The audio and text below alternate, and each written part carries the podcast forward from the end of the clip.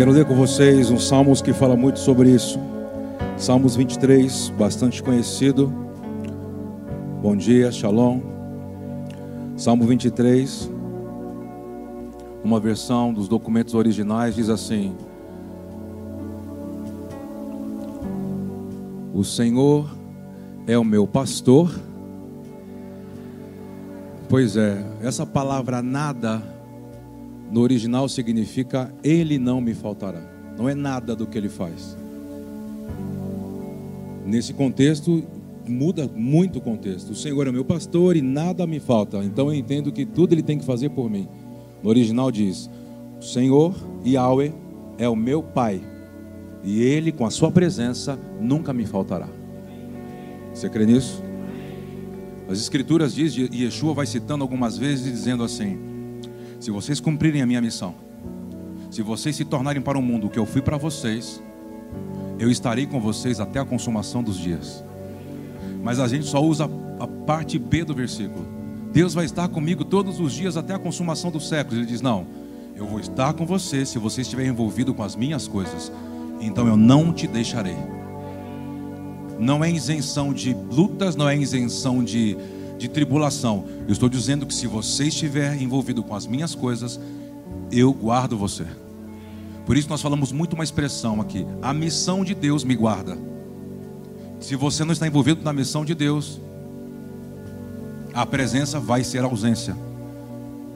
Passa, parece que perdi a presença, parece que eu olho e não me ouve. Volta para a missão.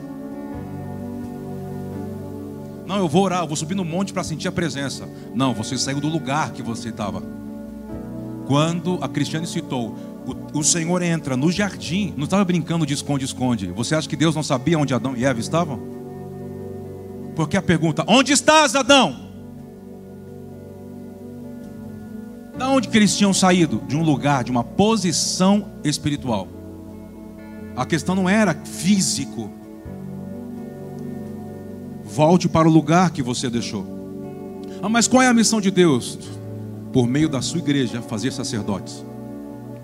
Não, mas é a obra de Deus, não é fazer a obra de Deus. A obra de Deus, a missão de Deus é ir sua igreja. Por isso que esse lugar, ele exerce, não para falar que Deus vai te dar. Deus, ele prometeu, ele vai cumprir. Não, nós já, tudo isso nós já sabemos. Nós queremos nos tornar o que ele disse nas suas escrituras, que diz que ele chamou para sermos dele como sacerdotes que possam ouvi-lo, praticar, guardando a sua palavra. Por quê? Porque quando ele voltar, os que vão reinar com ele serão apenas, apenas, apenas os sacerdotes. Quem não é sacerdote não irá governar, será governado. Que o Senhor então edifique você, ilumine o seu interior, para que a sua casa, o que você faz, seja algo sacerdotal. Você recebe isso? Dê um aplauso bem forte ao Rei da Glória. Aleluia. Pode se assentar, fique à vontade. Nós estamos falando aos domingos aqui sobre essa palavra confiança. Temos estabelecido isso desde o início sobre a base dos muros da salvação. Quem tem nos acompanhado aos domingos aí, você mesmo não estando presente, tem nos acompanhado, nós temos falado muito sobre isso. Eu queria ler rapidamente com vocês aí, capítulo 60, do versículo 10 ao 22, que fala um pouquinho. Tem outros textos, mas eu vou só falar um pouquinho aqui, você anota. Isaías capítulo 60, do versículo 10 ao 22, sobre os muros da salvação. Vamos lá? Isaías 60, versículo 10 ao 22. E estrangeiros edificarão os teus muros, e os, reis, e os teus reis e seus reis te servirão, porque na minha ira te feri, mas na minha benignidade tive misericórdia de ti. Vamos ler juntos. As tuas portas estarão abertas de contínuo, nem de dia nem de noite se fecharão, para que sejam trazidas as riquezas das nações e conduzidos com elas os seus. Ah, você pode perguntar, mas a palavra profética de Isaías está ligado ao que? Agora ou ao milênio? Eu disse que agora como fosse um ensaio, mas para o milênio que está chegando. Vamos lá. Porque a nação e o reino que não te servirem perecerão. Isso aqui você pode juntar com é, Zacarias capítulo 14, versículo 15, 16, 17, 18, você vai entender muito isso aqui. Porque a nação e o reino que não te servirem perecerão. Sim, estas nações serão de todo assoladas. Verso 13, vamos juntos. A glória do Líbano virá a ti, e a faia, o almeiro e o bucho conjuntamente para ornarem o lugar do meu. Então, o que Deus está falando por meio do profeta? Que toda movimentação de oferta, de oração, de, de ir até Jerusalém está ligado ao templo. Não está ligado apenas, ah, porque Deus escolheu Jerusalém como a cidade do testemunho. Está ligado a isso, mas está ligado dizendo assim: olha, fique perto do que acontece lá. Fica de olho lá. Ah, nós vamos orar para o Jerusalém para que haja um shalom. Ok, tem que haver shalom. Mas shalom por qual finalidade? Por que, que você tem que orar por Jerusalém? Por que, que você tem que estar perto sobre, sobre tudo aquilo que nasceu ali? Isso é muito importante entender. Por quê? Olha o que ele diz aqui nos próximos versos. Vamos lá, 14. Também virão a ti, inclinando-se os filhos dos que te oprimam, oprimiram, e prostrar-se-ão junto às plantas dos teus pés, todos os que te desprezam chamar-te-ão a cidade do Senhor, a Sião do Santo de. Vamos lá. Ao invés de serem abandonada e odiada como eras, de sorte que ninguém por ti passava, fartei uma excelência perpétua, uma alegria de geração em geração. Verso 16: Mamarás o leite das nações e te alimentarás ao peito dos reis, assim saberás que eu sou o Senhor, o teu Salvador, o teu Redentor, o poderoso de Jacó. Por bronze trarei ouro, por ferro trarei prata, por madeira bronze, por pedras ferro. Farei pacíficos os teus oficiais e justos os teus exatores. Vamos até o 22, se der tempo. Não se ouvirá mais de violência na tua terra, e desolação ou destruição nos teus termos, mas os teus. Então, é, nós estamos falando um pouquinho sobre isso. A finalidade de Deus, antes de Deus falar sobre os muros que protegem, sobre os muros que vão guardar alguma coisa dentro, que vai, que vai, que vai limitar um marco, uma fronteira, está dizendo: antes dos muros, restaure o templo. Nós temos falado esses dias sobre a base de você colocar a sua confiança apenas naquilo que você constrói, paralelo ao propósito que Deus te deu. Algumas pessoas, por frustrações que tiveram com A, B, instituições, o que seja, elas tentam se blindar, dizendo assim: agora é um campo neutro, não quero me envolver. Eu vou na igreja e vou sentar no último banco. Eu vou entrar e vou sair, não quero me envolver com nada, porque um dia me envolvi e me feri. Deixa eu dizer algo para você: não existe campo neutro. Vou tomar uma água até você se convencer e falar, mãe.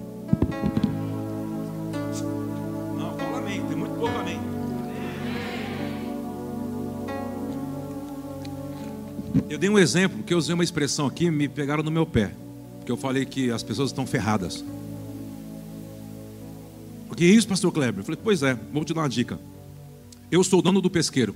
Tenho três lagos no meu pesqueiro. Está comigo?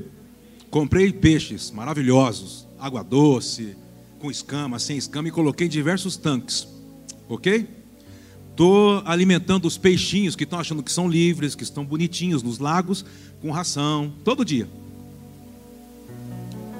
Qual a finalidade dos peixes? Que está no meu pesqueiro. Eles estão livres ou estão cativos? Estão ferrados. Porque eu estou alimentando, eles estão, eles estão crescendo, tomando forma, achando que estão livres. Mas eu abro o final de semana para receber os pescadores, os pseudo-pescadores, que vai para a pesqueira e acha que é pescador. Ele fica dias ali. Vai chegar uma hora que ele vai morder a isca. E ele serve como um troféu. Não, não pode levar para casa, devolve para o lago. Ele fala, ai, estou livre. Você não está livre. Você já foi pego. Você é o peixe. E ele vai te trazendo, dizendo, não, estou te alimentando, isso, vai, come, come, cresce, isso. Ele diz, acabou a sua vida. Você está fisgado por mim. Você está aqui? Não tem livre-arbítrio. Essa teologia que você aprendeu, eu tenho o poder de escolha. Dentro do reino? Dentro do reino? Primeiro lugar, você não tem como deixar de ser filho de Deus. Você não tem livre-arbítrio. Não tem como você deixar de ser filho. Se você reconhece o filho, se você entende o plano de redenção, se ele te tocou, te, te feriu, te marcou. Não, eu vou sair do lago. Você vê peixe sair andando do lago, Fábio? Voando? Não quero mais esse pesqueiro. A não ser que o dono do lago te descarte. Então a opção não é sua. De quem é a opção? De quem é a opção? Ele nunca vai te descartar. Você pode se esconder no meio. Você viu? Tem até uh, aqueles peixinhos em alguns pesqueiros que eles se escondem debaixo do matinho, assim, bem na. Assim, fica aqui, os outros ficam no meio, os, os novinhos, né? Os, os, fica tudo assim, ó, para não, ser, não fisgar, não. Não vou fisgar, não. Vou, vou só sair na boa. Ei, você já foi atraído. Você acha que está se esquivando, você não, eu vou, eu vou me proteger agora, porque eu não posso dizer assim, já foi. Por quê? Porque a gente diz assim: a vulnerabilidade, sabe o que significa? Dependência. Sabe o que é ficar nu? Ser dependente dele. Pare de se proteger na forma que você desenvolveu para administrar a sua vida. É equivocadíssima. Equivocada. Não se isole. Não tente levar a vida como você acha. Vai dar ruim no final. Por quê? Porque você já está fisgado melhor, né? Plasticamente. Então, não confie nos muros. O que Deus estava gerando por meio dos profetas era: não confie nos muros, nas paredes, nos portões, não confie. Esdras capítulo 3, você lê com calma na sua casa. Você vai ver que os profetas pós-exílio, o que, que eles faziam? As profecias estavam ligadas ao quê? Não, vamos voltar para a terra, porque Ciro nos libertou e nos deu um decreto. E Ciro vai financiar a restauração. Mas não era a restauração apenas dos muros. Nós estamos falando que, falando que quando fala-se da palavra Neemias, ou o restaurador das brechas, o restaurador dos muros, a preocupação não era os muros, querido. A restauração era o templo. Porque Deus estava dizendo ali, naquela profecia: se vocês é, é, restaurar as bases do altar, levantarem o templo, voltarem a praticar as festas, invocar o meu nome, e, e onde houver temor, eu serei a rocha que vou defender vocês. Por isso, pare de confiar nas coisas que você constrói. Por quê? Por exemplo, tem um texto, vamos. Deixa eu ver se eu consigo. Tem uma profecia de Amós, e uma profecia que é citada em Atos capítulo 15 sobre Davi, sobre a tenda que caiu de Davi. Essa realidade, quando o profeta Amós fala, ele está falando sobre uma época é, forte, bélica, é, do, do, do, rei Uzias. Ah, quero ler com você, vamos ler melhor.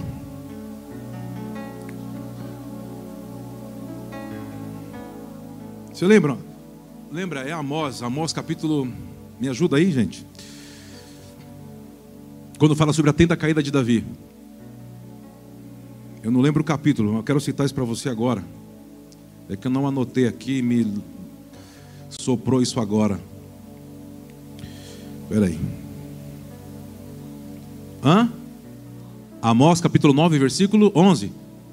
Isso aí, olha lá. Naquele dia tornarei a levantar o tabernáculo, a tenda de Davi, que está, e repararei as suas, e tornarei a levantar as suas, e farei o que mais? Por que, que esse profeta está falando isso aqui? Preste atenção. Que época que era essa? Cara, uma época de sucesso. Aí a palavra veio pelo profeta, ninguém entendeu. Falou, ué, mas o que, que, você está falando? A gente está vivendo melhor, a melhor época. O auge, sucesso, tudo dando certo, a gente conquistando, avançando. Que profecia é essa, Amós? Ele diz assim: Deus está falando por meio dessa profecia que não está no meio desse sucesso que vocês estão tendo e estão até colocando Deus como o Senhor que tem que ser louvado pelo sucesso. Nem todo sucesso Deus está nele. Nem toda prosperidade Deus está nela. Porque toda palavra que vem da realidade de Deus para a nossa verdade, ou toda palavra que vem da verdade de Deus para a nossa realidade, sabe por que ela não se encaixa?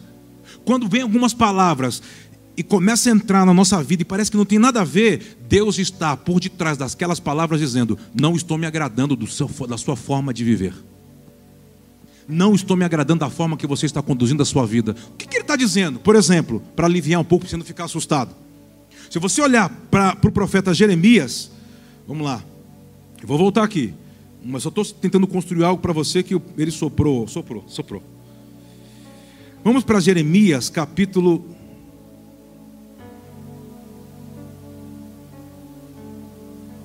32, versículo 6. Vê se é isso. Jeremias capítulo 32. Rapaz, essa Bíblia é legal, mas ela é pequenininha. Essas páginas coladas me atrapalham. Jeremias 32, 6. Jeremias 32, 6. É um, um dos exemplos que eu quero te dar. Olha lá, ó.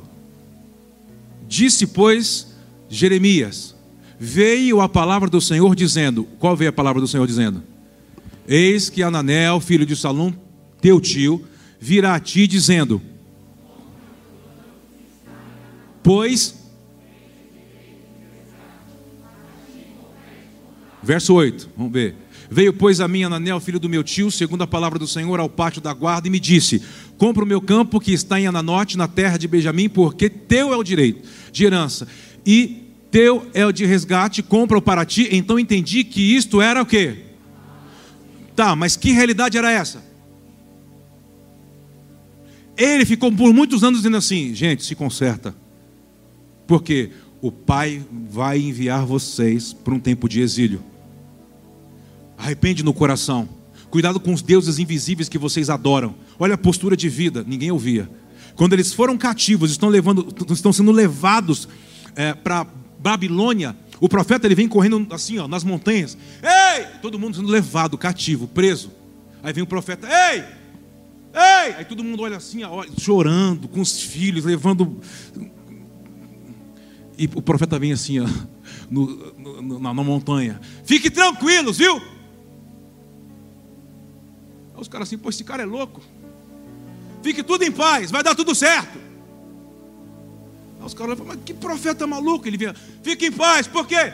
Porque aquele que fez todas as coisas, ele conhece toda a jornada. Por quê? Porque ele faz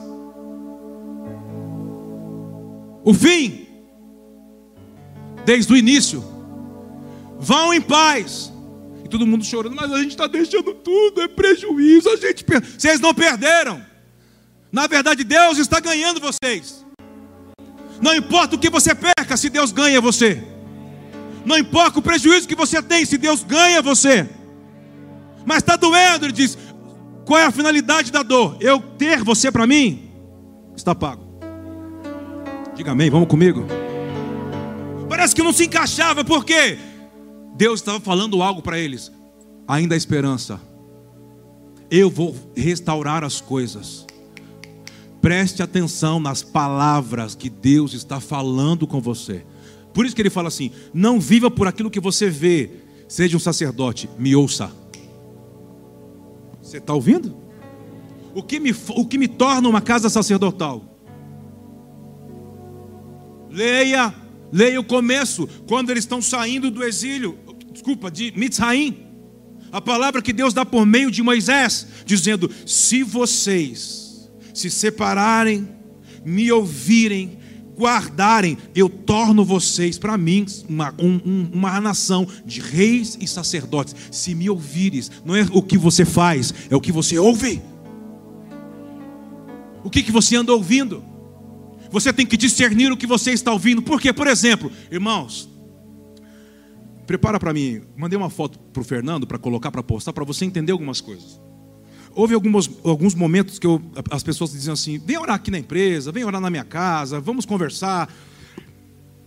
E às vezes a palavra que Deus liberava não tinha nada a ver com o que ela estava querendo mostrar. Nada a ver. Meu pastor, e aí, o que, que você viu? Falei, não, vamos tomar um café melhor, vamos tomar uma água. Glória a Deus pelo que você está vivendo, deixa por aí.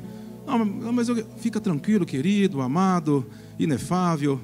Aleluia, aleluia, aleluia. Por quê? Porque a pessoa só está com os olhos naquilo que ela está vivendo no momento. Ela está se tornando miserável, mesmo com a bênção de Deus sobre ela. Ela não consegue discernir para onde a voz está levando. Nesse capítulo que nós falamos de Jeremias, está dizendo: olha só que loucura. O profeta vem falando assim: ó, vai acabar, vai acabar, a gente vai ser cativo, o negócio está chegando, está chegando, e gente, vende tudo. Ele começa a correr assim: ó, vende tudo, vende tudo, vende tudo. A palavra de Deus, vende tudo, vende tudo, vende, vende, vende, vende, vende. Aí tudo começou a vender, confiar na palavra, confiar no plano, começou a vender. Aí Deus, aí Deus vem para ele e fala assim: compra. Ele fala: não, Deus, não, não, não, não, não. Não, peraí. O Senhor falou para mim profetizar que era para todo mundo vender. Se eu chegar agora comprando, o povo vai falar assim, que eu sou charlatão. Falo, Ué, você mandou todo mundo vender e você está comprando, você está inverso. Ele diz, não. Tudo que eu faço com o profeta é uma mensagem.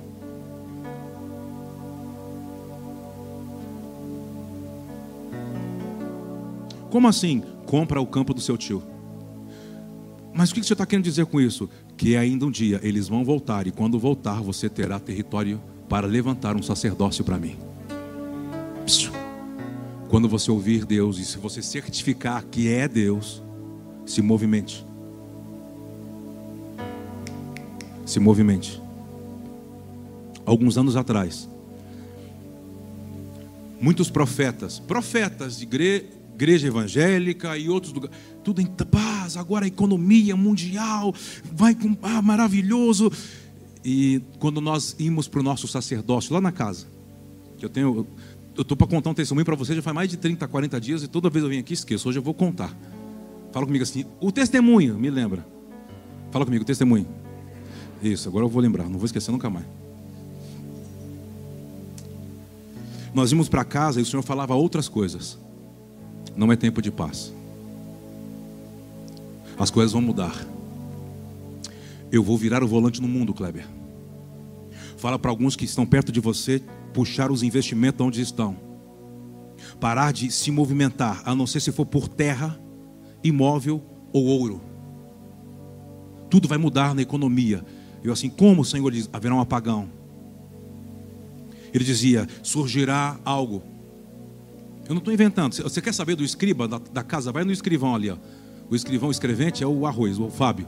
Fala assim: me, vamos fazer uma conferência um dia só dos seus cadernos, de 2014 para cá. Preste atenção no que ele escreveu, que é o que mais que escreve. Guarda tudo. Fala assim que os livros dele, vale, os cadernos dele valem mais do que os livros na estante. A gente vai fazer um dia quando. Não, vou falar, senão a Gabriela vai ficar preocupada. Então o pai vinha falando coisas e a gente comentava com algumas pessoas, a pessoa, cara, você está louco? Olha o que você está falando. Eu falei, não, mas eu não estou falando, eu só estou comunicando. Aí entrava em algumas igrejas evangélicas e escutávamos algumas aberrações, ficava assim, meu Deus. Então eu trouxe um exemplo, uma foto de 2014. Eu quero só que você veja e depois a gente conversa. Vamos lá. Quem lembra disso? O Papa, com duas crianças na janela, soltando duas pombinhas brancas, dizendo que era um tempo de paz mundial. Lembra disso ou não? Quando ele soltou as duas pombinhas, vieram as aves de rapina, comeram as pombas na frente de todo mundo. Tem mais outras fotos aí? Olha lá. Destroçaram as pombas. Tá bom, tira, o povo está assustado. Tira. Tempo de paz.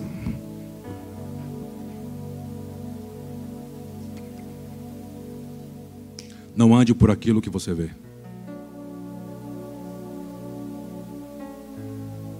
Por que está dizendo isso? Roma não tem autoridade para determinar nada sobre o mundo. Roma não tem autorização para fazer o que eles querem fazer. Enquanto ele estava soltando pombinhas brancas, havia sacerdotes que estavam rendidos em diversos lugares do mundo e não apenas na Erosa Galvão. E o pai dizia assim: Não há paz. Eu não me agrado para a mensagem da igreja. A igreja dormiu, perdeu a essência. Eu vou chacoalhar o mundo. Eu vou provar como os maus pastores estão administrando aquilo que é meu eu vou virar o volante, eu vou trocar as mãos. Haverá muitas mortes, eu vou ferir a terra. E quando eles pensarem que resolveram, eu vou voltar de uma outra forma. E depois de uma outra forma. Por quê? Porque dentro de uma década eu vou começar a dar diversos sinais até que eu apareça. Você está aqui, irmão? Não fique para trás. Não tente construir uma vida sua neutra. Não tem mais campo neutro. Ou você é luz, ou está nas trevas. Ande na luz como ele na luz está. O que é andar na luz? É ter lucidez do plano de Deus. Há um plano, Deus não perdeu o controle. Está, ele está bem fortinho, bem dando risada no trono, Salmos 2, dando gargalhada das pessoas dizendo: "E agora acabou? Cadê os Deus?" Ele diz assim: "Eu estou no mesmo lugar, sorrindo porque estou seguindo apenas o meu plano." Não fuja do plano, não saia do plano, permaneça, confia, espera. Deus continua sendo Deus, Deus não mudou.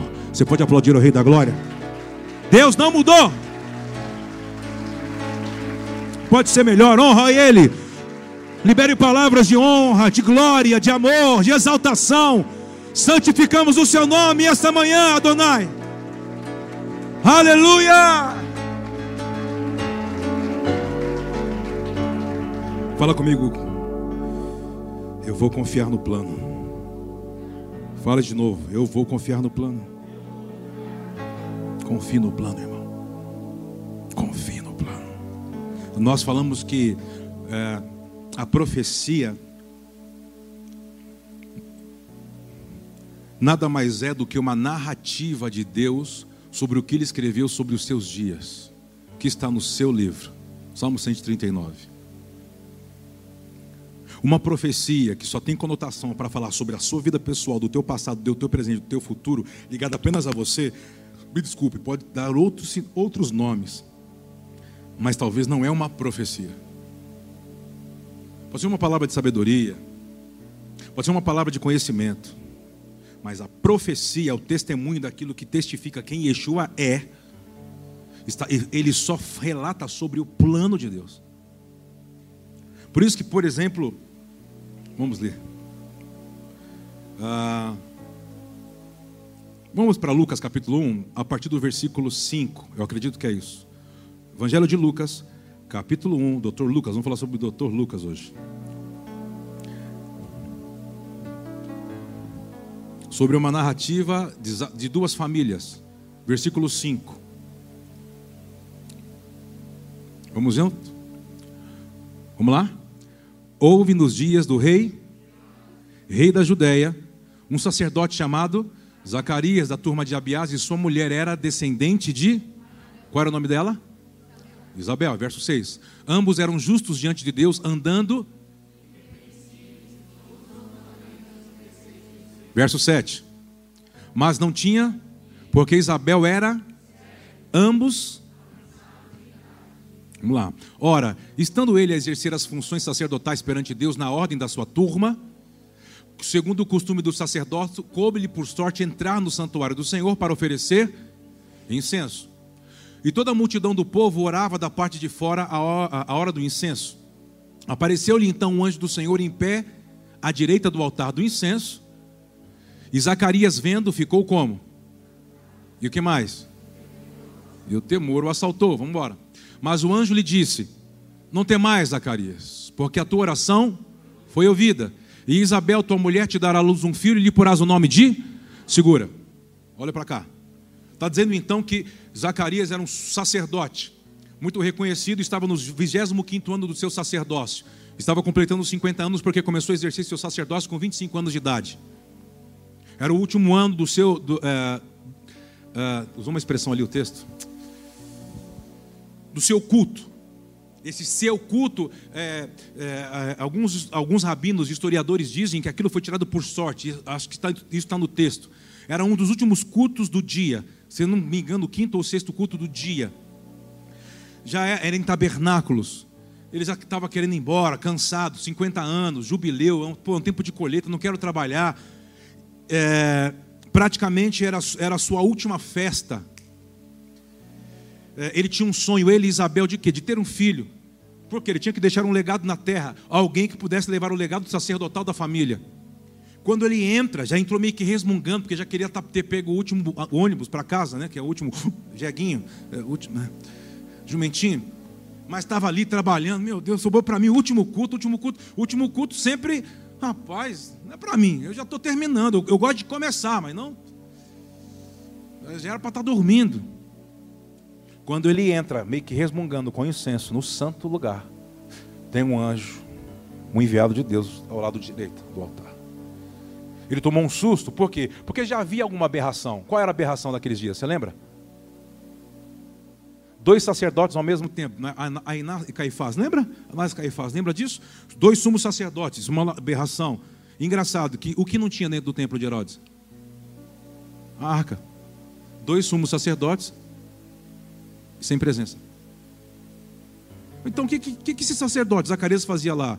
Ele invocava para que um dia a presença pudesse voltar. Ele ficou mais de 25 anos clamando por algo que ele não tinha certeza que viria.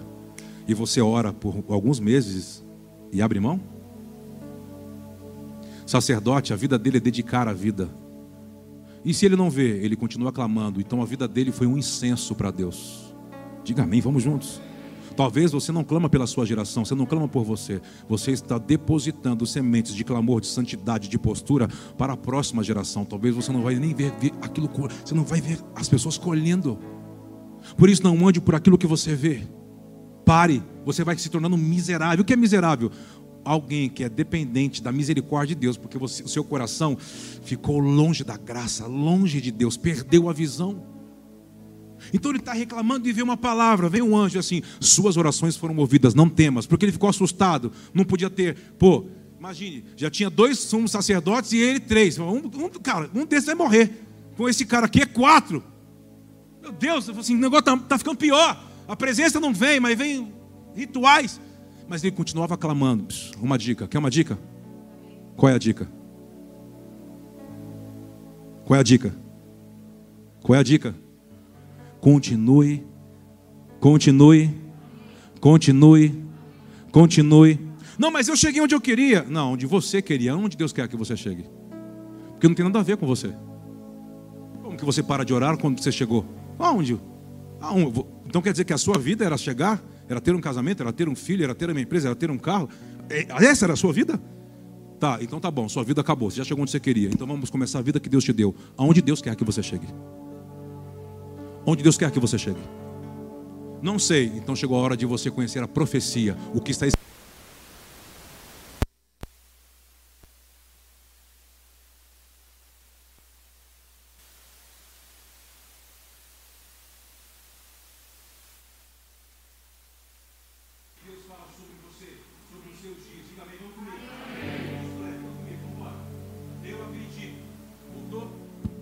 Eu acredito que esses dias são dias que o Senhor está dizendo: conheça a minha agenda para você.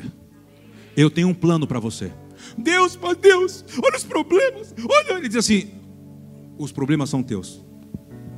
As crises são tuas. Eu quero te apresentar a minha agenda. Eu já deixei por muito tempo você vir na minha casa, que era para você ter acesso à minha agenda, para se sentir melhor. Chegava pesado para se sentir melhor, se sentir aliviado, para alguém orar por você, você pegar um pastor para ficar falando, a, a, sabe, as loucuras da sua vida, ah, para se sentir melhor. Tá bom. Agora eu quero saber se você está pronto para ouvir e saber sobre os dias que eu escrevi sobre você. Chega de lamúria. Chega de vir para esse lugar com outro tipo de entendimento, sentimento no coração. Esse lugar é um lugar que serve de lucidez e não é para lugar para resolver problema, é um lugar para te adequar ao plano. Sabe o que eu vi nos últimos anos? A pregação da igreja de Deus dizendo: "Vem para cá que Deus vai resolver seus problemas". A igreja se encheu de pessoas problemáticas. Os problemas não se resolveram. E a igreja que era para dar lucidez sobre o plano se tornou problemática. E as pessoas estão sentadas com os mesmos problemas. Deus não existe, Deus não respondeu, a palavra não funciona. O cara falou da carne e diz assim: O que, que tudo isso está acontecendo? Deus está dizendo: Yeshua está se levantando do seu trono, está chamando a atenção para ele e dizendo: Eu não vou mais tolerar coisas com a minha igreja. Ele está se levantando do trono. Ah, fala alguma coisa, dá algum sinal. Para quê? Imagine um juiz que se levanta do trono. A palavra assentado não é estar tá sentado. Assentado sobre o trono, ele está pronto a julgar, legislar, liberar decretos. Ele não está sentado com barba branca do lado do pai, que é muito velho, e ele talvez um velhinho novo. Não tem nada, porque lá tudo é atemporal. Não tem tempo. Ah, você está aqui, meu irmão? Levante as suas mãos, invoque o nome dele. Levante as suas mãos, vamos, você não é um sacerdote? Você não é uma família sacerdotal? Vamos, flua nele.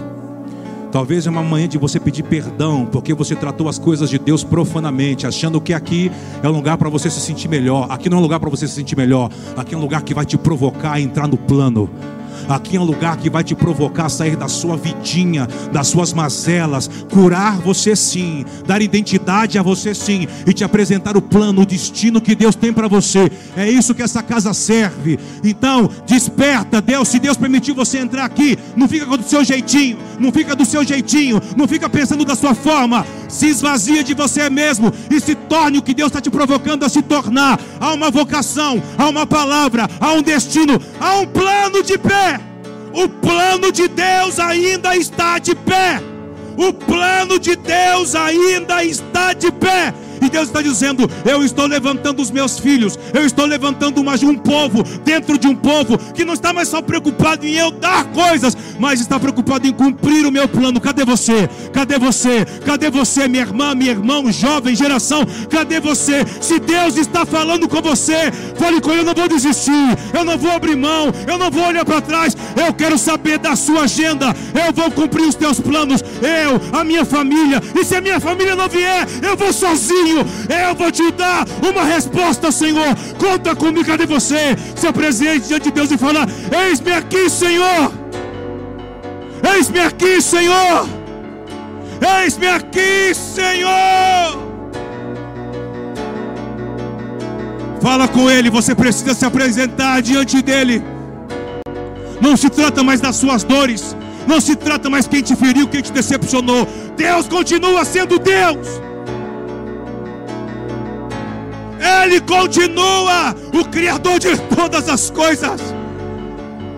Ele não se esqueceu dos planos dele com você. Talvez você pode ter se esquecido.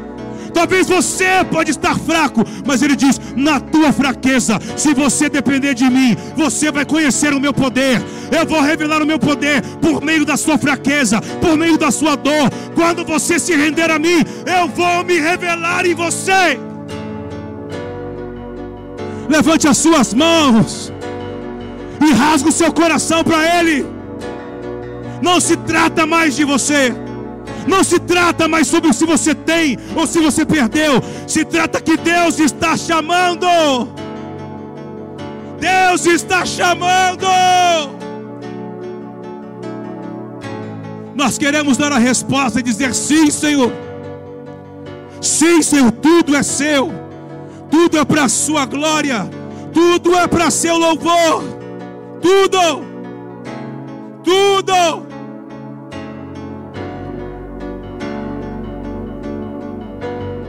Faça a sua oração pessoal, você que nos assiste, você que está aqui. Ele está vindo receber, é uma oferta sua hoje, de corpo, alma e espírito. É um pacto, é um novo pacto. Você não pode ficar fora daquilo que vai se iniciar nessa nova década. É uma década, é uma porta de uma década que se abriu. Não é um ano novo que começou.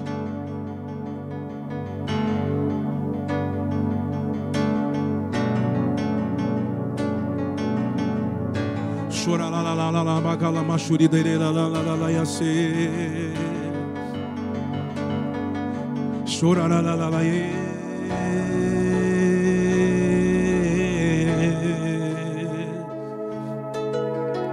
lá lá lá lá lá lá lá. Chora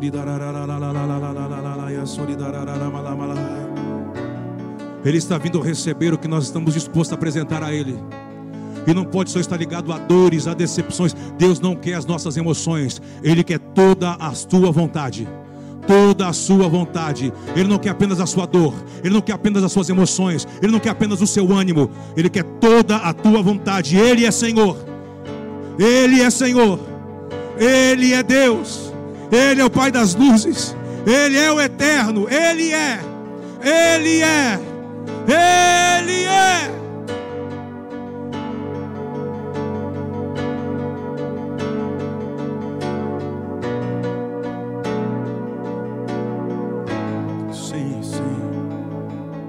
Ele é o meu pastor, Ele é o teu pastor, e Ele não nos faltará. A presença não vai te faltar.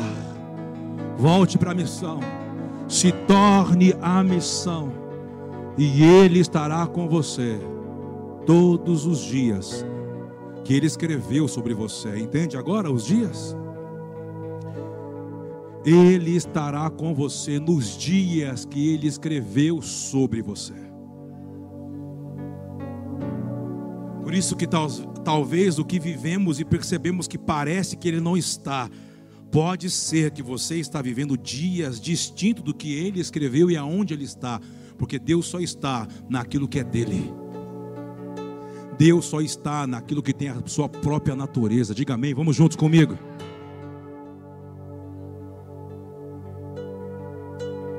Zacarias ficou assustado, irmão. Vamos continuar esse diálogo aí? Dá para continuar? Dá uma segurada aí, depois não decola. Pode ser? Dá uma respirada. Vai passar o comissário de bordo, bebe uma aguinha. Dá uma respirada, pega um suquinho, um café.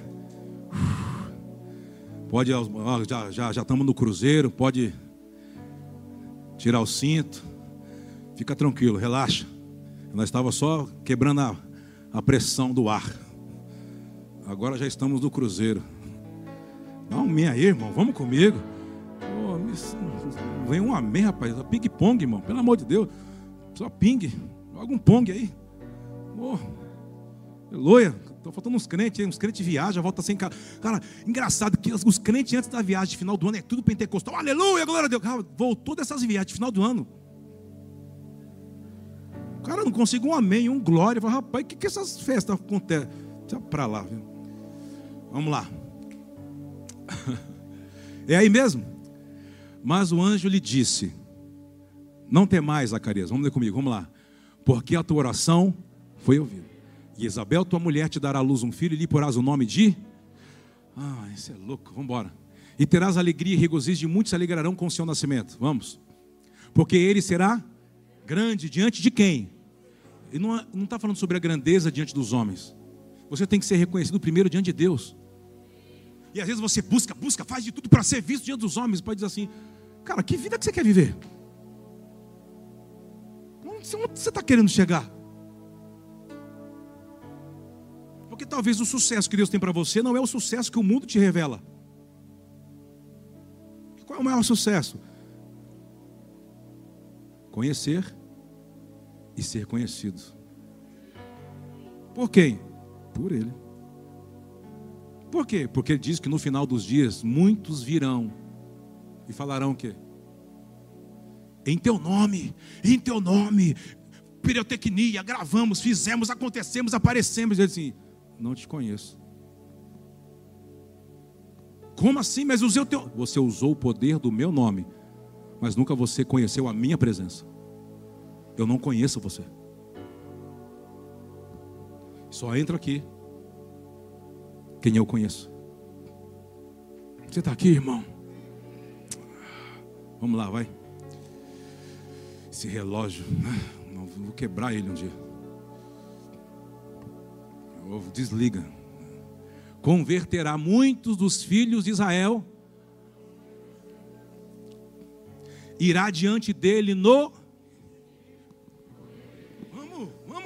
para converter o coração dos pais e os rebeldes à prudência.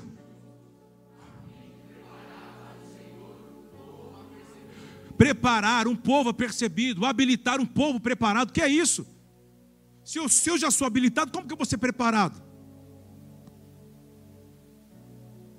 Eu conheço muitos que têm a carteira de habilitação. Rapaz, Entendeu? Aleluia! Glória! Está entendendo? Ele está dizendo que ele vai habilitar um povo que já está preparado, um povo que já está habilitado. Ele está dizendo assim: ó, eles receberam um chamado, eles já têm as armas, mas não sabem como usar. O que Deus está dizendo nesses dias? Você já tem a vocação, você tem o chamado, você tem as armas, mas está vivendo do jeito que está vivendo porque não está sabendo usá-las. E sabe o que ele está dizendo? São dias que ele vai nos preparar. Mas como eu posso preparar? Ele chacoalhando o mundo e fazer muitos de nós acordarmos. Porque estávamos, tudo vai bem, pombinha branca. Aí ele falou, pombinha branca. Ele mandou as aves de rapina. Tudo que você fazia não dava certo. E agora não vai. Eu disse, meu Deus, o que está acontecendo? São demônios. Ele disse, não. É Deus te despertando. Você não volta para o plano. Quer, quer ouvir? Você quer, quer ouvir? Pô, pô, é, pô. Você teria coragem de largar algumas coisas que Deus falasse para você agora? Para voltar para o plano vai te custar. O que? Largar. Deixar. O que? Você com certeza deve saber. Não vai entrar no plano do, da forma que você viveu até aqui. Ele está dizendo: se eu estou despertando você, não pense que eu estou abrindo uma nova temporada e que você vai entrar dentro dela dessa forma que te trouxe até aqui. Você vai ter que se despir. Você vai ter que confiar em mim. Eu não vou conseguir mais ler o texto te ler semana que vem, você lê na sua casa. Mas você lembra, preste atenção. Naquela conversa, o anjo está dizendo assim: não adianta você querer interferir. Aí, aí ele assim: oh, Deus ouviu minha oração, mas não vai dar o que eu quero. Diz, não, vai dar o que você quer. Você não quer ter um filho? É, mas eu queria dar um nome. Não, o que vem de Deus, do plano, já tem identidade, identidade própria. Você não pode alterar. Como assim? É como você não pode violar a carta. Entende? Porque a carta já tem o quê? Um remetente. E por que, que a carta chegou na nossa mão e a gente está querendo ser curioso? E era só para você entregar a carta. Quando você viola a carta, isso é crime. Porque quando você viola a carta, você pode alterar a carta. Então o anjo disse para ele: já tem remetente, destinatário. Só estamos te comunicando. Correio, entrega. O que é entregar? Confia. Mas eu queria que ele fosse assim. Ele vai ser um profeta. Ó, ó, ó desmontando, ó. É, hum, não, mas, ó, mas eu queria, mas não desse jeito. Mas aqui você não tem escolha. Porque o filho que nós te emprestamos não tem a ver a te dar alegria e felicidade. Tem a ver em cumprimento do propósito. A empresa que nós te emprestamos não tem a ver para você ganhar dinheiro e viajar, para ter tudo. Tem a ver como você alimentar o propósito. Investir, dar fisicalidade àquilo que é invisível para se tornar real. Não tem a ver com você prosperar, ser rico. Aliás, cuidado. Você está me ouvindo? Diga amém. Não viole a carta. Não viole a carta. Como vai ser isso? Aí o Zacarias, mas, mas, diz assim, vai ficar mudo. Por quê? Fala demais. Até a palavra nascer, por quê? Às vezes o pai te dá, você não consegue guardar a língua dentro da boca, sai falando para todo mundo, está tirando fotinho, tudo é foto, tudo é foto, tudo é foto, tudo. Não é para Deus ser glorificado. Deixa as coisas que Deus constrói falar por si só, sem você antecipar nada, pelo amor de Deus. Nenhum amém. Dois amém. Quando pega, o povo sai, né? Amém não, hein, pastor? Está falando de mim? Não, estou falando de você. Estou falando para você.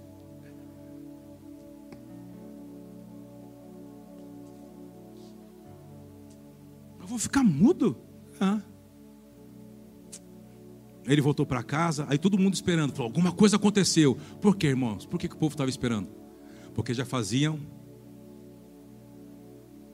400 anos que Deus não falava.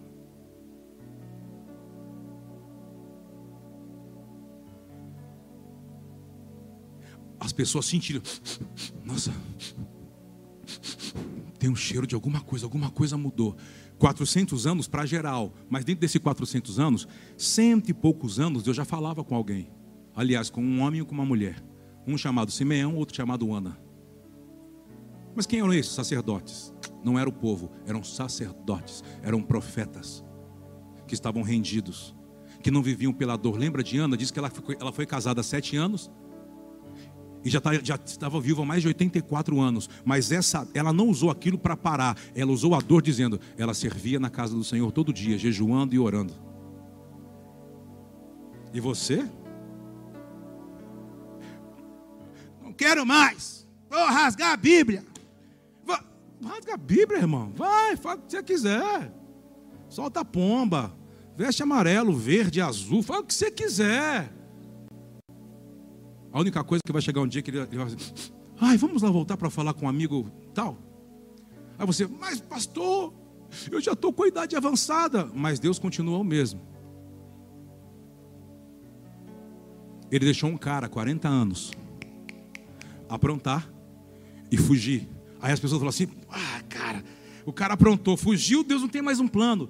Depois de 40 anos, Deus falou assim: Oi, amigo, eu vim atrás de você. Por quê? Porque eu não tenho ninguém igual a você. Mas já fazem 40 anos, ele disse assim: Eu continuo mesmo, a questão pesou para você. Era melhor você ter me obedecido há 40 anos atrás. Então cuide da sua saúde agora, porque o meu plano ainda continua de pé. Mas como assim? Diz, eu dependo da sua saúde. Coma direito. Durma direito. Mude. Por quê? Porque agora a palavra que vai ficar de pé depende de você se cuidar. Porque já era para eu estar fazendo algo com você. Você está aqui? Diga amém, vamos. Doutor Lucas. Depois o cara já tinha 80 anos, eu chamou ele. Por isso aquelas pregações, Deus tem pressa, Deus tem pressa. Vai nessa não, tá? Fala assim comigo, Deus não tem pressa. É isso, pastor Kleber, até para falar isso é ruim. Que eu vi tanto, aliás, acho que até preguei sobre isso. Deus tem pressa em fazer. Deus não tem pressa em fazer. Porque Deus não está preso no tempo. Porque na hora que Ele quiser, na hora que Ele quiser, na hora que Ele quiser,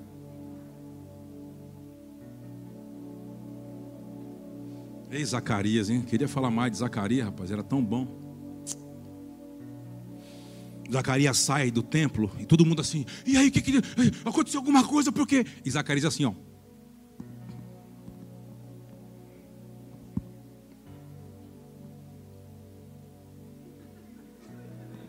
Sei lá o que eu falei aqui. Assim, o que, que foi? Aí ele foi embora. Passou seis meses o mesmo anjo apareceu uma mulher. Tem como a gente achar o versículo correto? Ainda, ainda é 11 horas, é, é 39. Não. 26. Lucas 1, 26. Dá para a gente ler ainda? Me dá alguns minutinhos, sim ou não? Não, a gente se vê semana que vem. Olha lá. Ora, no sexto mês, foi o anjo Gabriel enviado por Deus a uma cidade da Galiléia chamada 27, vamos embora. A uma virgem desposada com um varão cujo nome era da casa de Davi e o nome da virgem era 28. E entrando o anjo onde ele estava, disse: Uau. Ela, porém, ao ouvir essas palavras, turbou-se muito e pôs a pensar que saudação seria essa. A saudação foi diferente. Disse-lhe então o anjo: Não temas, Maria, você é maluco. Bora. Eis que concederás dar à luz um filho ao qual porás o nome de Yeshua. Bora. Este será grande e será chamado. O Senhor Deus lhe dará o trono de. Ó, profecia. Primeiro, ele, ele te. Ele te posiciona dizendo que você foi escolhido. Depois fala sobre, ó, se você se tornar, essa vai ser a, a conclusão que ele, vai, que ele vai chegar. Esse será grande, chamado filho do Altíssimo, o Senhor lhe dará o trono de Davi, seu pai. Foi. 30, e reinará sobre a casa de Jacó e seu reino não terá? Vamos ver até onde eu consigo chegar. Então Maria perguntou ao anjo, sempre tem essa pergunta: Como? Como? Se fará isso uma vez que não conheço varão, olha para cá, vamos embora. Depois, depois você lê, não tem mais tempo. Falou, falou, a posição dela, ela foi agraciada, ela tomou estranho, uma, uma, uma, uma adolescente Assim: que, que, que, salvação é essa? Um homem não pode falar comigo, eu estou prometido a alguém. Assim, não temas, Deus te escolheu. Para quê? Para gerar para ele. Não, mas como eu, eu não tenho contato, eu não conheço o homem. Ele diz assim: você foi escolhida, então se você foi escolhida, é Deus que vai fazer em você, você não terá que fazer nada. Como que se constrói a obra de Deus? Pelo Espírito. Sempre começa por dentro. Em que sentido você está dizendo? Preste atenção. O anjo fala com ela, fala sobre o desenrolar dos seus dias. Aquilo gera medo. Por quê? Porque compromete o quê? Vou dar uma dica. O que a construção de Deus pode comprometer você? Ei, uma pergunta. O que a construção de Deus pode comprometer você? Qual que é o maior o que ela pode te comprometer? Reputação. Não, mas eu porque como que eu vou perdoar? Como que eu vou deixar dizer assim? Não está pronto para eu construir com você. Enquanto você quiser alimentar o seu orgulho, você sempre estará fora de uma edificação espiritual. Vai fazer só coisas que homens comuns naturais fazem. Por quê? Porque ainda alimenta o seu orgulho disfarçado de falsa humildade.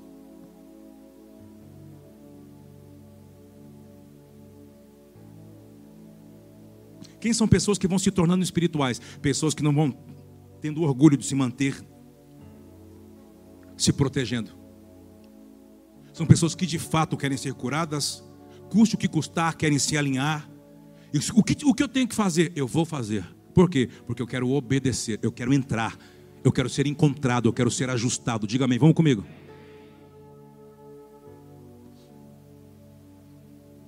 Ela recebe, ela fica, meu Deus, mas... ó, ó. Crê ou não querer? Você quer ou não quer, menina? É... Não, mas eu é, quer ou não quer?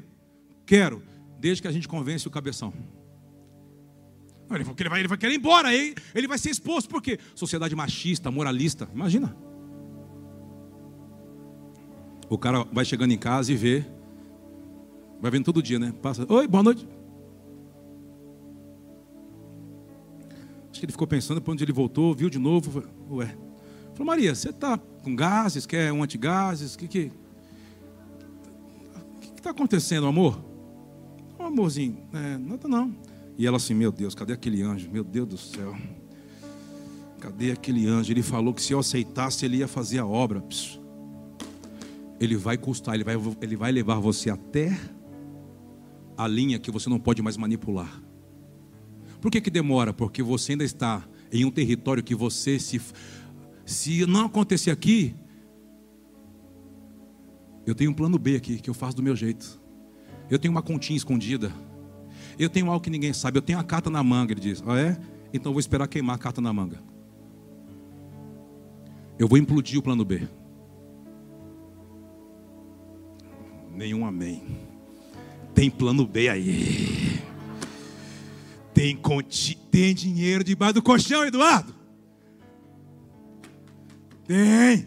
Mundo assim, misericórdia, pastor Cleber, fica quieto. Vamos chegar lá em casa fuçando todo. Essa semana vai ser uma semana de buscar documento, notinha. E Clécio, se liguem. Brincando.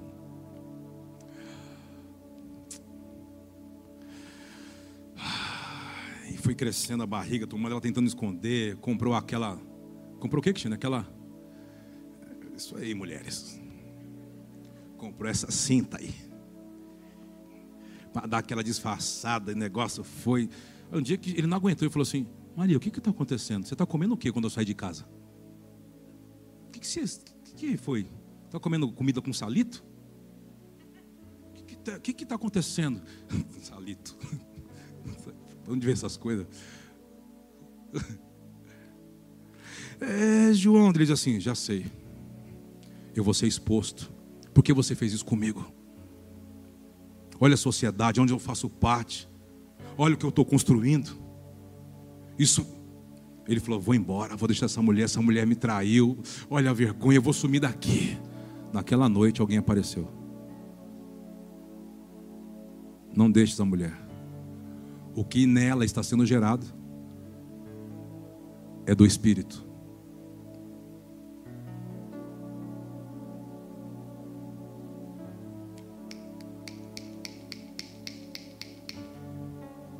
Não vai embora.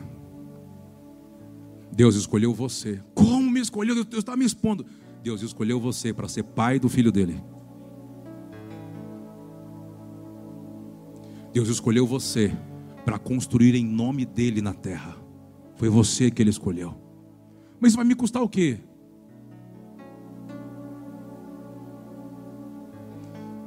O que é tudo? Tudo. Você vai ter que deixar algumas coisas. Você vai ter que abrir mão de outras. Me ofendeu, me humilhou. Seja bem-vindo. Por quê? Está acabando com seu orgulho. Está acabando com você. Mas antigamente não era assim. Eu vou acabar com você até que não reste nada de você.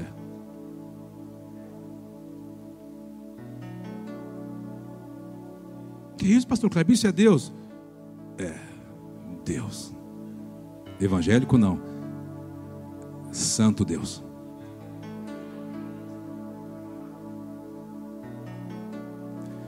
Ele disse: Tá bom. Chegou, pegou Maria e disse: Eu vou. Vamos juntos, Maria. Ele apareceu para mim. Nunca mais Deus falou, o anjo apareceu para Maria. Só aparecia para José. Falou para ela: Vai visitar sua prima, porque eu estou agora juntando famílias. Preste atenção, estou terminando. Deus está juntando famílias para construir apenas um propósito. Vou falar de novo. Deus está convocando famílias distintas para construir juntos. Você está dentro disso ou não? Vai na casa da sua prima, irmã. Quando ela chega lá, ela já está gerando o João seis meses. Quando diz que ela cumprimenta, quando ela cumprimentou, quando ela saudou Isabel, diz que João, que estava sendo gerado há seis meses, o que aconteceu, Iago? O que aconteceu? Não estou ouvindo. Só saltou? O que fez ele saltar? O Espírito Santo. Como o Espírito Santo, Kleber? Se o Espírito Santo tinha ido embora da terra, o Espírito Santo só ia voltar para a terra quando Jesus morresse e depois voltasse ao Pai, que foi lá em Atos 2, isso era anos à frente. Como que o Espírito Santo entrou dentro? Quando Deus quer inaugurar uma tendência, sempre ele começa pelo Espírito Santo. Não é pelo seu dinheiro, não é pela sua força, não é do seu jeito, não é pela sua filosofia, não é pela sua ideologia, não é do seu jeito, é pelo Espírito. Diz que foi cheio, e aí o menino saltou, mas quem profetizou? Isabel. Tu és agraciada, mulher. Tu foi escolhida. Ela começa a profetizar. Ah, irmão, eu abençoo você. Em nome de Cristo. Não se separa daquilo que você tem que construir. E se vai construir, entenda como é a construção. Não tenta criar algo à parte. Cuidado com as pessoas que te procuram, te dando novos projetos. Ei, por favor. As coisas de Deus são pelo Espírito, não começa na ofensa, não começa na injustiça, não começa na ira, não começa com revolta, não começa em vingança, começa pelo Espírito. Por quê? Porque é uma obra de Deus, não tem nada a ver com o homem. Eu abençoo você. Que o Espírito Santo possa iniciar obras celestiais nos próximos dias. Há uma, há uma arquitetura celestial descendo para os nossos dias. Você crê nisso? Eu te abençoo, meu irmão. Eu abençoo você. Há uma tecnologia divina vindo nessa temporada, dessa década. Eu abençoo você. Que nós, como família, podemos ter acesso a tudo isso. Ah, e ser tocado por isso. Diga amém. Olha para cá, eu vou terminar. O que, que Deus estava causando por meio do anjo? Gerando o quê? Tentando gerar o quê? A mulher era idosa, já, era, já tinha passado o costume das mulheres, Isabel. E a outra era muito menina, nunca tinha sido mãe. Mas o que, que ele está querendo lançar? Ele está dizendo assim: confia no plano. Zacarias diz: Mas eu não posso dar o nome. Ele não vai ser sacerdote. Deus estava falando por meio do anjo. Confie no plano. O plano de Deus é melhor do que o seu, Zacarias. Maria ficou preocupada, como vai ser? Mas e agora? Diz assim, confia no plano. O que Deus está dizendo para mim e para você? Confie no plano. Não, mas é que é, é, porque depois aí como que eu vou sair dele? Assim, confie no plano. Quando eu não confio no plano? Quando você tem um plano B. Sempre você tem plano B. Mas tenho que planejar, Kleber. Planejar o quê? O que que você tem planejado? Não, sobre o que? O mundo. O mundo? Você está confiando no mundo? Não, mas a esperança é a vacina. Ah, é? É? É? Não, porque daí a economia, o dólar, o ouro, aí tudo vai voltar normal. Normal? Vai voltar? Voltar para onde? O que você está querendo dizer? O pai está dizendo: Eu tirei o chão do mundo. Eu tirei o monopólio do homem. Para mostrar se você não tiver um plano, que é o meu,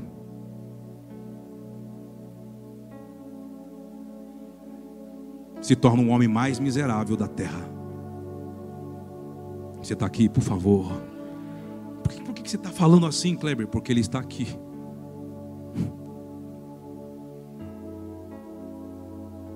Ainda tem algumas coisas que você não consegue confiar nele. São dias de você falar: misericórdia de mim, me perdoa. E nele você vai encontrar cura, vai encontrar perdão. Mas eu vou dizer para você que só tem um caminho. Qual é o caminho? Confia no plano. Um dia um jovem que a base dele era a riqueza veio até Yeshua. O que eu tenho que fazer para ter a vida eterna? Ele diz assim: Pratique os mandamentos. Ah, eu pratico desde pequeno. Ele diz assim: Quer ser perfeito? Ele, perfeito? Ele diz: É, porque tem uma forma de se tornar perfeito sem fazer coisas para receber aplauso. Tem uma forma de se tornar perfeito sem comprar as pessoas igual você compra. Tem uma forma de se tornar alguém sem comprar, sem corromper. Ele diz: Qual? Vende tudo. Pratique-se da dar aos pobres. Negue a si mesmo. E quando eu acabar com a sua vida, me segue. Ele confiou no plano? É muito difícil viver sem ter o plano B, sem ter uma segurança. Ai, é muito. Como eu vou viver? Obrigado, vou ser imperfeito.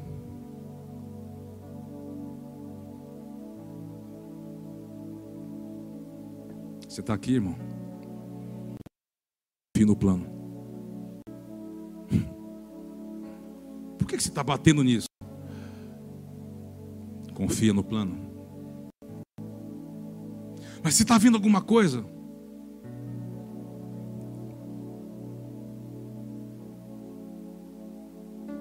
mas se está vindo, fala alguma coisa. Confia no plano. Dos homens, já falhou? Confia em Deus. Confia em Deus. Tudo está indo embora. Pessoas perderam entes queridos. Eu também perdi pessoas queridas, sabia? Perdi mais um esses dias atrás. No Rio de Janeiro. Um pastor amigo meu. Esses dias estava fazendo as contas. A dor é inevitável. Mas se Ele quer que a gente permaneça, Eis-me aqui. Vou continuar confiando no plano. Você está aqui. Eu abençoo você, irmão.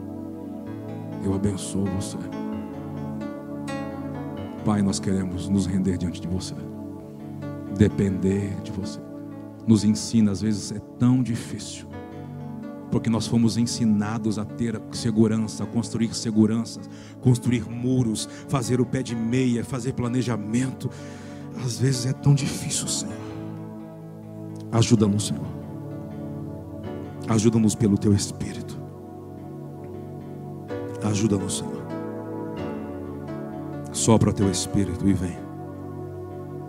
Sopra o teu Espírito e vem.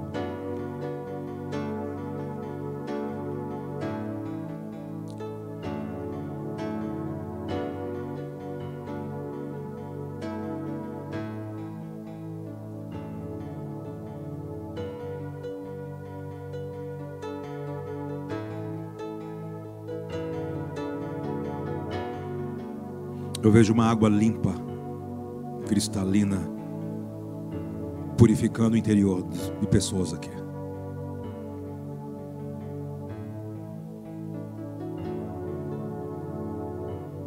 Eu vejo fortalezas na mente sendo derrubadas, fendidas, quebradas, destruídas, que fazia você ter, ter, sempre a mesma forma de pensar.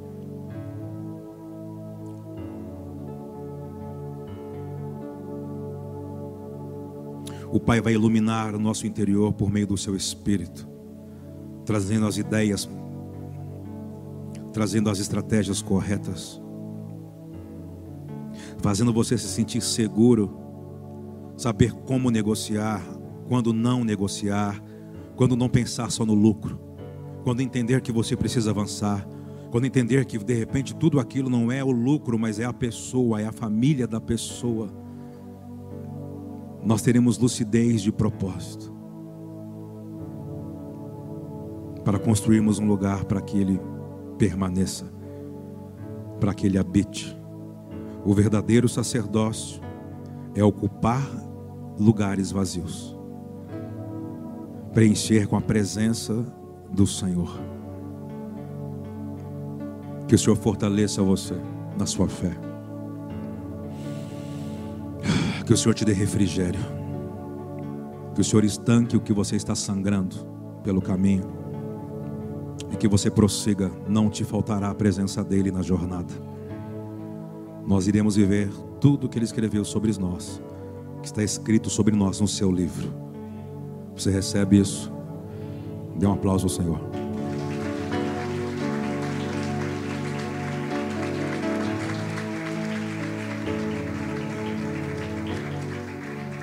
Nós vamos honrar o Senhor. Você que nos assiste, vai aparecer para você algumas informações na sua tela, dos dados bancários, chave Pix, etc. Honre ao Senhor. Você que está aqui, pegue o envelope, por favor. Se essa casa te alimenta, se essa casa é cura para você, se você está construindo conosco algo espiritual, vamos honrar eu conto com o seu coração, eu conto com as suas economias, com o seu dom, com o seu talento, com a sua generosidade, eu conto com a sua fidelidade. Se estamos indo para o mesmo lugar, vamos juntos. Não retenha aquilo que é do Abba. Vamos honrar o Senhor. Obrigado, Senhor.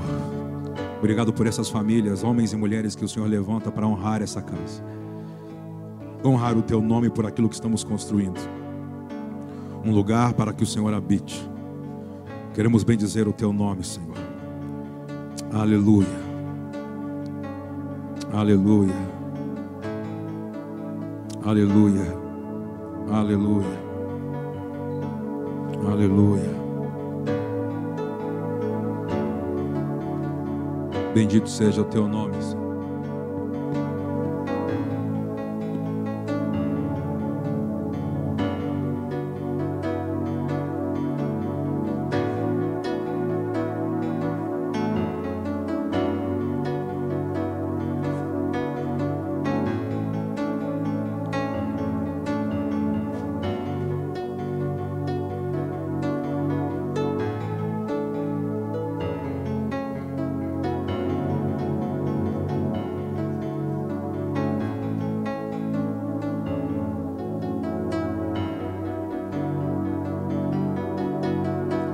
Preciso contar o testemunho, hein? Quando você vai ofertando, eu vou contar. Posso contar? Alguns dias atrás, nós recebemos no Messenger da igreja, do Expansão da Fé, do Facebook. Facebook, Fernando? Facebook, né? E aí entrou pra gente. E aí estava dizendo assim: meu nome é fulano de tal, é Marcelo, eu não lembro o sobrenome dele. E E aí, Gibão, tá feliz, né? Foi para a final, né? Mas você tá de verde, não estou entendendo, Giba. Ah, para secar, entendi. Aleluia. Deixa eu voltar para o testemunho. Aí recebemos uma mensagem, né? Está aqui comigo? O Marcelo tal.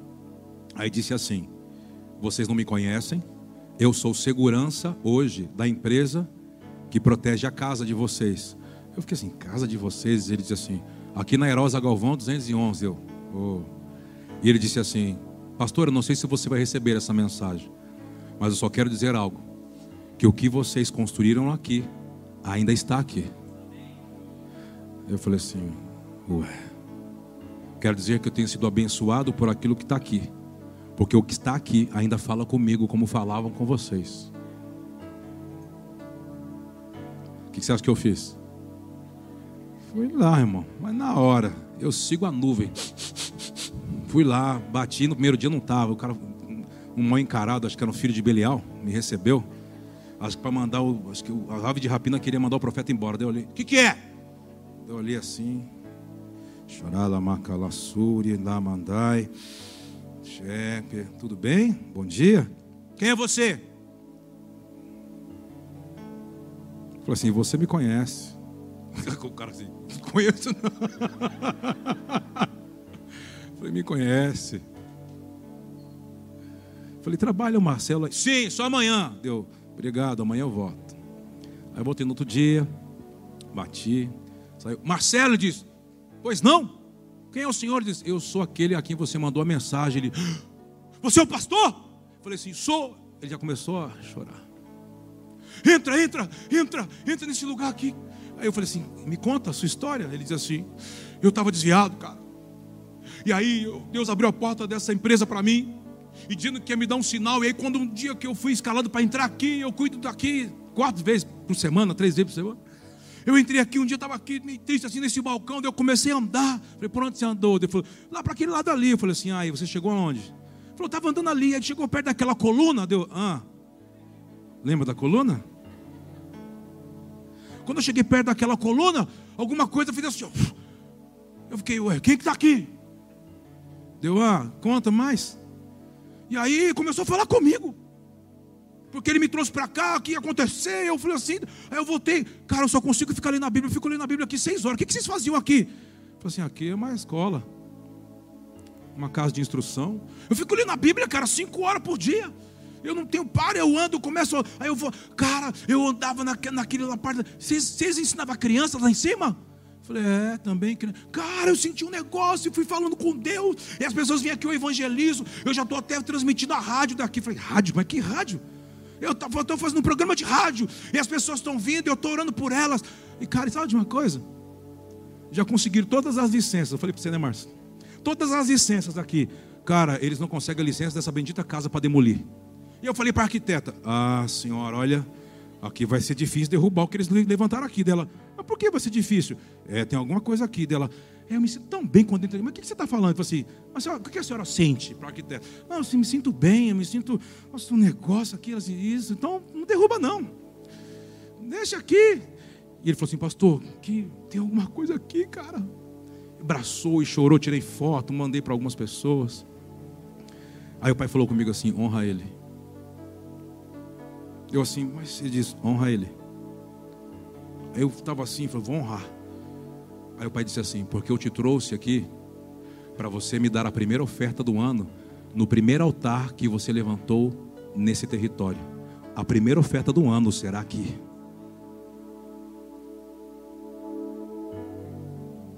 Deus é um Deus de princípios. Nós levantamos um altar, nós, o sacerdócio não é sobre abrir o céu, o céu já foi aberto. O sacerdócio ele rasga a terra para brotar salvação e justiça por meio de uma chuva. Por isso você tem que levantar altar, você abre a terra para que ela sinta o cheiro dos filhos de Deus. Tem sacerdote sobre mim. Você está aqui, diga amém. Deus está fazendo coisas. Construa algo espiritual para que mesmo que você não esteja, isso fale mesmo que você não esteja no lugar. Diga amém. Levante as suas mãos para cá. Nós estamos levantando um lugar para fender, para ferir a terra, para tocar pessoas. Aquilo mexeu demais comigo o testemunho do Marcelo. Começaram um ano com uma boa notícia, dizendo que o que você constrói está de pé. O que você constrói por meio da sua oferta, do seu dízimo, da sua lealdade está de pé. Diga amém. Por isso eu conto com você. Não, res, não desista, não segure, não retenha o que é do Pai. Nós estamos investindo, dando fisicalidade àquilo que é espiritual. Obrigado por essas famílias que ofertam, que honram a tua casa, que dizimam, que pagam seus votos. Nós honramos, abençoamos. Senhor abençoe a entrada, a saída. Que independente como um mundo vai se tornar, o Senhor vai guardar os investimentos, o Senhor vai guardar a saúde, o Senhor vai guardar a entrada, a saída, o Senhor vai direcionar o Senhor vai abrir portas, o Senhor vai abrir janelas dos céus, o Senhor vai fazer chover sobre toda a movimentação espiritual que de alguma forma as pessoas têm semeado nessa casa junto conosco. Os favoreça. Eu, como sacerdote cristiano, nós abençoamos. Levanta suas mãos, abençoamos você, abençoamos a sua casa, abençoamos a sua vida, abençoamos a sua vida na autoridade que é do nome do Senhor. Que você possa ser afetado pela graça e pelo favor do Senhor nós liberamos isso sobre a sua casa. Que haja saúde espiritual sobre os seus dias. Que haja saúde espiritual, física sobre os seus dias. Que você possa avançar na autoridade que é no nome de Yeshua. Que você possa avançar na autoridade que é no nome de Yeshua. Abençoamos você, os seus negócios, o seu caminhar, a sua jornada, a sua família, que é na autoridade do nome de Yeshua. Abençoamos a Bruna, Senhor. Abençoamos o ventre dela. Esse filho foi semeado nessa casa. A promessa foi liberada nessa casa sacerdotal. Por isso, sempre encontre o louvor na casa desses sacerdotes, para o louvor da sua glória. Abençoamos você, as suas mãos, abençoamos a sua casa, seus filhos, sua família, seus negócios. Sim, sim, honramos você. Abençoamos você na autoridade que há no nome de Yeshua, que as portas se abram que as oportunidades apareçam. Liberamos você, que haja novos céus sobre a sua vida, novos céus, entendimento, novas ideias, criatividades, novas parcerias. Abençoamos você para isso, em nome do Senhor, na autoridade que no nome de Yeshua, Senhor. Fortalece os que estão fracos, Senhor. Restaura os que estão feridos. Sim, honramos na autoridade do nome de Yeshua na autoridade do teu nome, Senhor. Na autoridade do teu nome, Senhor. Aleluia. Continue louvando ao Senhor, continue agradecendo a Deus. Agradeça a Ele, agradeça.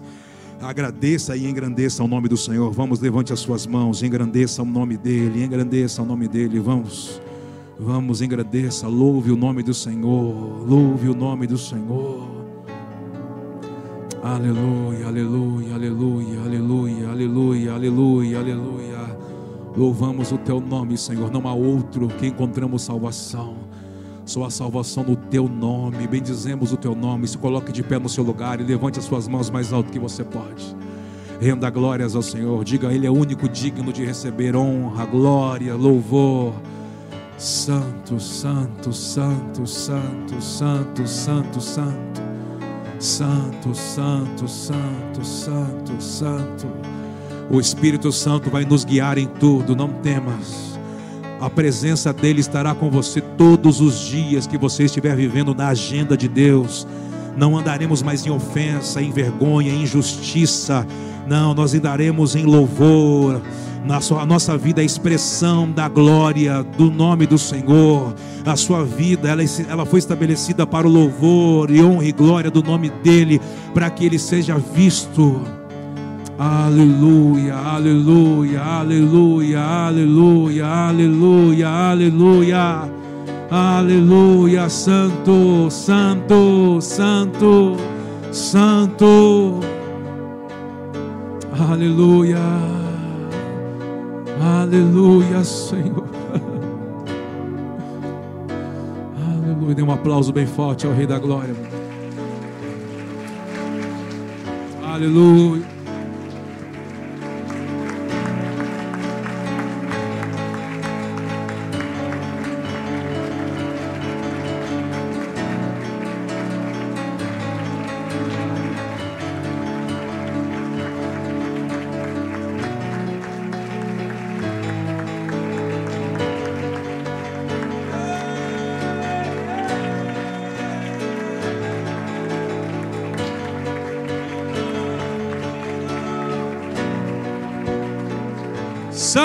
Santo. Aleluia. Põe no seu coração, que o Senhor te fortaleça todos os dias. Que o Senhor guarde a sua entrada, a sua saída. Que o Espírito Santo dirija a sua jornada, os seus passos. Confia no Senhor. Muitos confiam em carros, muitos em cavalos, muitos na tecnologia, muitos no plano político, muitos confiam em tantas coisas que lhe dão segurança, mas nós, mas nós, exaltaremos, esperaremos, celebraremos no nome do Senhor. Que o Senhor te abençoe, que o Senhor te guarde, sua entrada, sua saída, e que a justiça do Senhor, como um sol, possa resplandecer sobre os nossos dias. Assim seja. Quantos recebem isso, diga amém. Você recebe isso? Eu quero continuar falando isso nos próximos domingos, as próximas terças. Nós vamos andar nessa nesse fundamento de confiar no Senhor. Amém? Terça-feira estaremos aqui às 10, às 10. Às 19 horas. 19 não. Rapaz, tem que começar às 7 horas o culto, hein, Fernando? Para acabar na hora. Vou começar a mudar esse culto para 9 horas da manhã de domingo, hein? Acabando muito meio-dia, meio. Domingo estaremos aqui às 10. Sábado tem live uh, do Seven. Ontem foi top, né? O Ivan ministrou aqui, não foi? Muito bom. Então, no mês de janeiro ainda é live e no primeiro sábado de fevereiro, que é dia 6, volta as reuniões presenciais. Então, se inscreva. Tá bom? É isso? Tem mais algum aviso? Tem alguém nos visitando hoje pela primeira vez? Dá um sinal, pela primeira vez está no nosso meio. Seja bem-vindo, meu irmão. Que o Senhor te favoreça, que o Senhor te abençoe. Quem mais? Isso, isso, seja bem-vindo. Isso, meu irmão. Isso aí. Volte mais vezes. Joga bola, irmão? Joga bola, né? Isso, já percebi. Hein, Johnny? É. Aleluia. É nós, irmão. Vem e traga família. Eu gosto quando vem os irmãos. Os fortes entenderão. Brincando. Ah, eu vou ficar aqui hoje, viu, rapaz? Eu... Toca a harpa aí, irmão. Eu vou ficar aqui. O Senhor te abençoe, tá? Um ótimo domingo. Baixe o nosso aplicativo, se inscreva no canal e vamos seguindo. Terça-feira eu te espero. Um grande abraço, shalom. Dê um aplauso ao Senhor. Deus te abençoe. Até a próxima.